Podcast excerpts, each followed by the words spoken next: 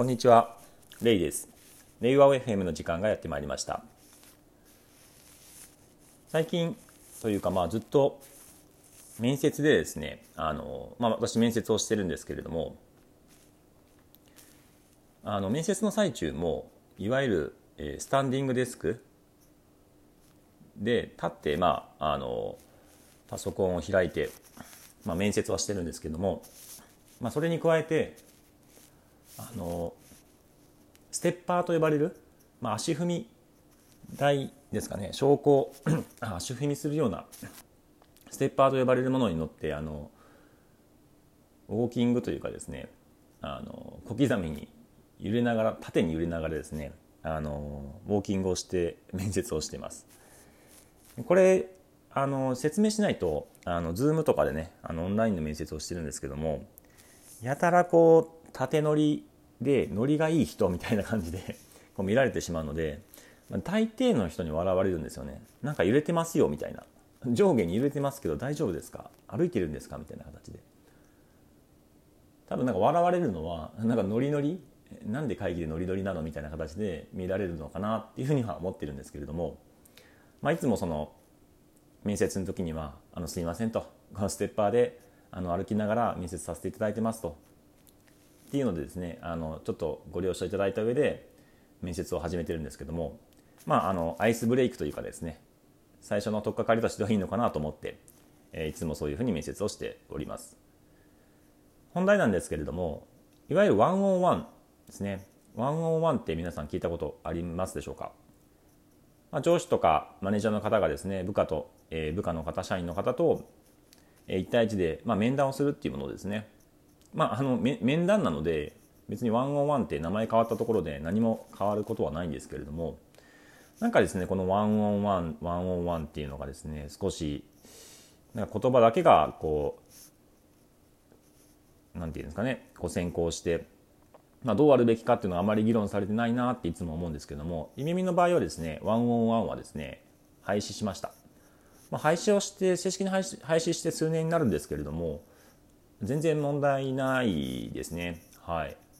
でなぜかというとそのワンオンワンっていうのは別に面談でしかないのでその、まあ、対話の形式の一つでしかないんですよね。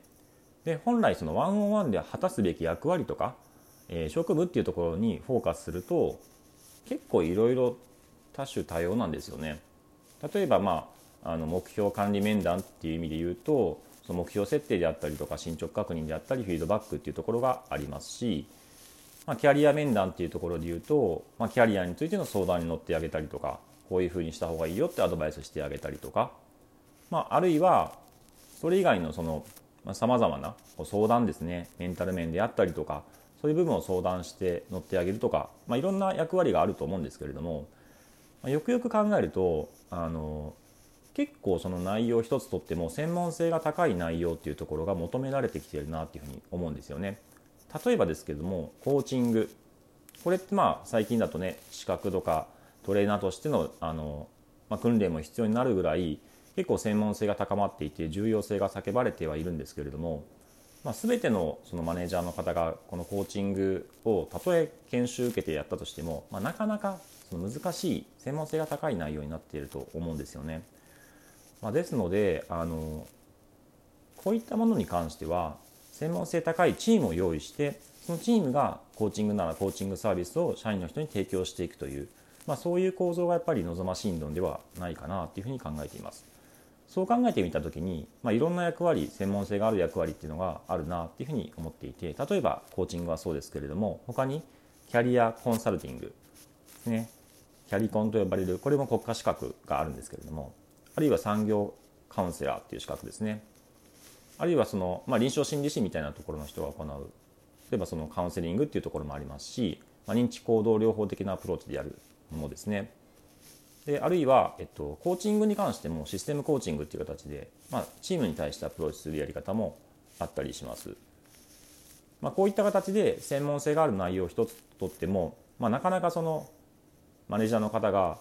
専門性があるですねあの業務に関する知識を身につけながらかつこういったピープルマネジメントに近い領域をやっていくっていうのはなかなか困難だなというふうに思っていて、まあ、いう意味ではですねえー、こういったサービスっていうのを専門的な人っていうところから